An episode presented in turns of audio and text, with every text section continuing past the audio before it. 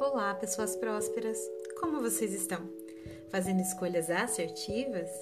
Aqui quem vos fala é a Ana Góes Nomura e hoje nós faremos a leitura do capítulo 7 de Provérbios de Salomão da Bíblia Sagrada. Advertências contra a mulher adúltera. Meu filho, obedeça as minhas palavras e no íntimo guarde os meus mandamentos. Obedeça os meus mandamentos e terá vida. Guarde os meus ensinos, meus ensinos como a menina dos seus olhos. Amarre-os aos dedos, escreva-os na tábua do seu coração. Diga à sabedoria: Você é minha irmã, e chame ao entendimento seu parente. Eles o manterão afastados da mulher imoral, da mulher leviana, com suas palavras sedutoras. Da janela da minha casa, olhei através da grade e vi os inexperientes por meio dos jovens, um rapaz sem juízo. Ele vinha pela rua, próximo à esquina de certa mulher, andando em direção à casa dela. Era crepúsculo. O entardecer do dia chegavam as sombras da noite, crescia a escuridão. A mulher veio ao seu encontro, vestida como prostituta, cheia de astúcia no coração.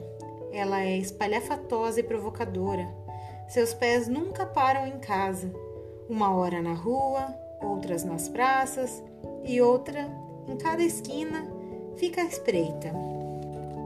Ela agarrou o rapaz, beijou-o e disse descaradamente: tenho, tenho em casa a carne dos sacrifícios de comunhão que eu fiz para cumprir os meus votos.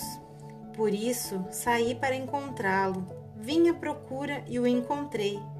Estendi sobre o meu leito cobertas de linho fino do Egito. Perfumei a minha cama com mirras, aloés e canela. Venha, vamos embriagar-nos de carícias até o amanhecer.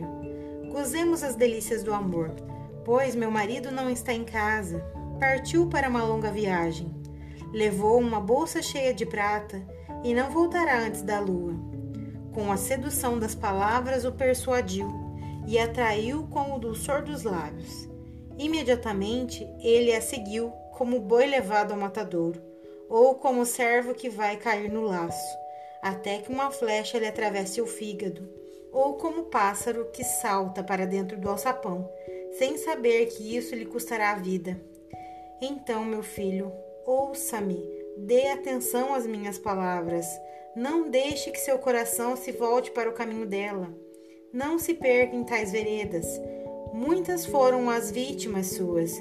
Os que matou são uma grande multidão. A casa dela é o caminho que desce para a sepultura, para as moradas da morte. Finalizamos hoje o capítulo 7 do livro de Provérbios de Salomão. Siga-nos nas redes sociais, arroba Ana e arroba Prosperidade Infantil. Muita gratidão por todos vocês que estiveram conosco.